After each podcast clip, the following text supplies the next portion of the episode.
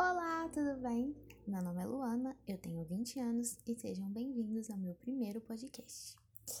Então, hoje eu vim falar um pouquinho sobre dedo podre. Você já se deparou repetindo essa frase várias vezes? Ah, eu tenho dedo podre, eu não dou certo com ninguém, só me envolvo com embuste. Pois é, mas já parou para pensar que muitas vezes isso está muito relacionado a uma repetição de padrão? Pois é, muitas vezes você sempre se relaciona com aquele mesmo tipo de cara, com aquele mesmo tipo de pessoa.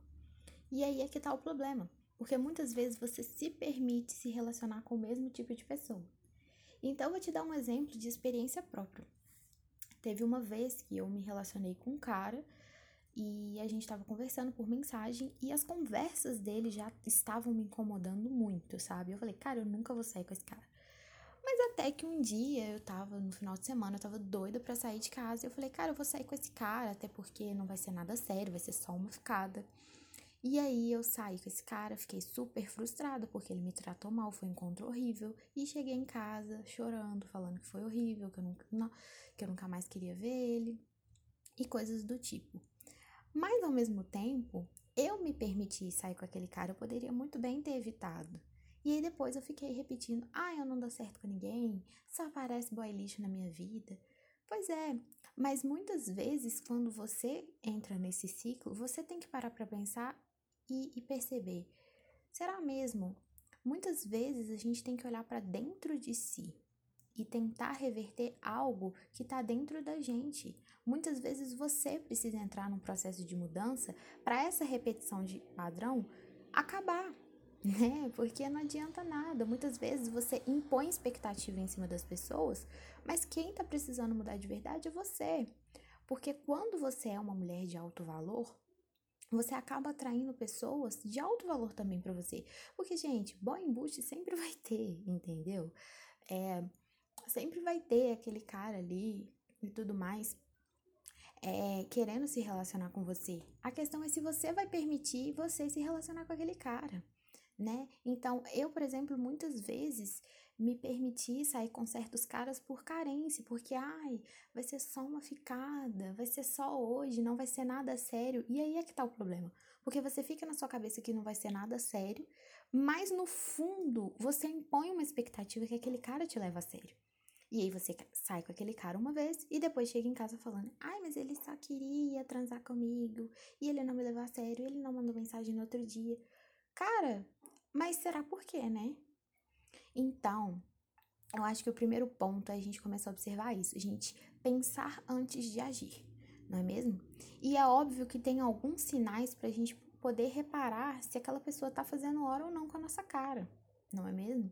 Porque quando você está numa fase em que você começa a se pôr em primeiro lugar, em que você começa a valorizar, em que tem uma vida acontecendo, que você para de pôr tanta expectativa nas pessoas e que você para de ficar aquela coisa tensa o tempo todo, as coisas fluem naturalmente. E eu acredito muito naquela frase de que o amor vem para os distraídos, gente. E é muito verdade. Você já se deparou com aquele momento em que às vezes você fala, ai, não quero mais saber de homem, ai, não quero mais me envolver com ninguém. E justamente nesse momento que você não tá mais ligando para relacionamento, aparece alguém na sua vida?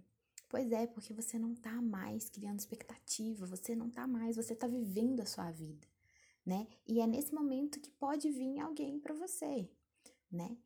Então, é essa mensagem que eu queria deixar para vocês, sabe? É, comecem a olhar mais dentro de si, comecem a se cuidar mais, sabe? E parar de ficar com essa coisa. Ai, por que, que o outro não me quis? Por que, que o outro tá me tratando desse jeito? Não aparece ninguém legal na minha vida. Quando você reclamar menos e começar a agir mais com pensamentos positivos, com coisas que realmente vão acrescentar alguma coisa na sua vida, pode ter certeza que as coisas vão começar a mudar, né? Então, esse famoso dedo podre não vai mais existir na sua vida, né? E é claro, né, gente? o amor é você colocar as coisas em risco, né? Não quer dizer que às vezes você vai se envolver também com uma pessoa legal, que aquilo dali pode dar certo. Eu não gosto nem de falar que é algo dar certo ou algo dar errado, né? As coisas simplesmente acontecem, né? E muitas vezes vai aparecer alguém legal na sua vida e você não vai gostar tanto dela também, né? É o contrário, né? Às vezes vai aparecer alguém na sua vida que você vai gostar muito dela, mas aquela pessoa não vai te corresponder como você queria, como você imaginava, não é mesmo? Então, é, eu acho que tá aí o pressuposto, sabe? Eu falo isso, assim, por experiência própria. Eu tenho 20 anos, eu tenho muita coisa para viver ainda. Mas eu já me envolvi muito com cara, embuste e ficava naquele ciclo só reclamando que eu tinha dedo podre e tudo mais. Mas eu permitia muita coisa. Eu já fiz muitas coisas que eu sabia que ia me fazer mal, mas eu fiz mesmo assim. Sabe?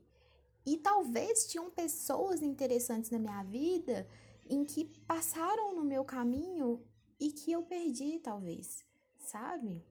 Mas é claro que a gente não tem que entrar naquele ciclo de arrependimento, a gente tem que entrar num ciclo, num ciclo de mudança. Porque os erros, eles fazem parte da nossa vida justamente para isso. Pra gente cair e levantar e ver, cara, aquilo dali, aquele erro que eu cometi, ele me fortaleceu. Sabe? Então, às vezes a gente é, passa por certas coisas na nossa vida justamente para a gente poder entrar nesse processo de mudança. Porque quem se recusa a mudar se recusa a ser feliz. E isso é uma completa de uma verdade. Então é isso, a mensagem que eu queria deixar para vocês. Espero que vocês tenham gostado e, a, e acompanhem os próximos podcasts.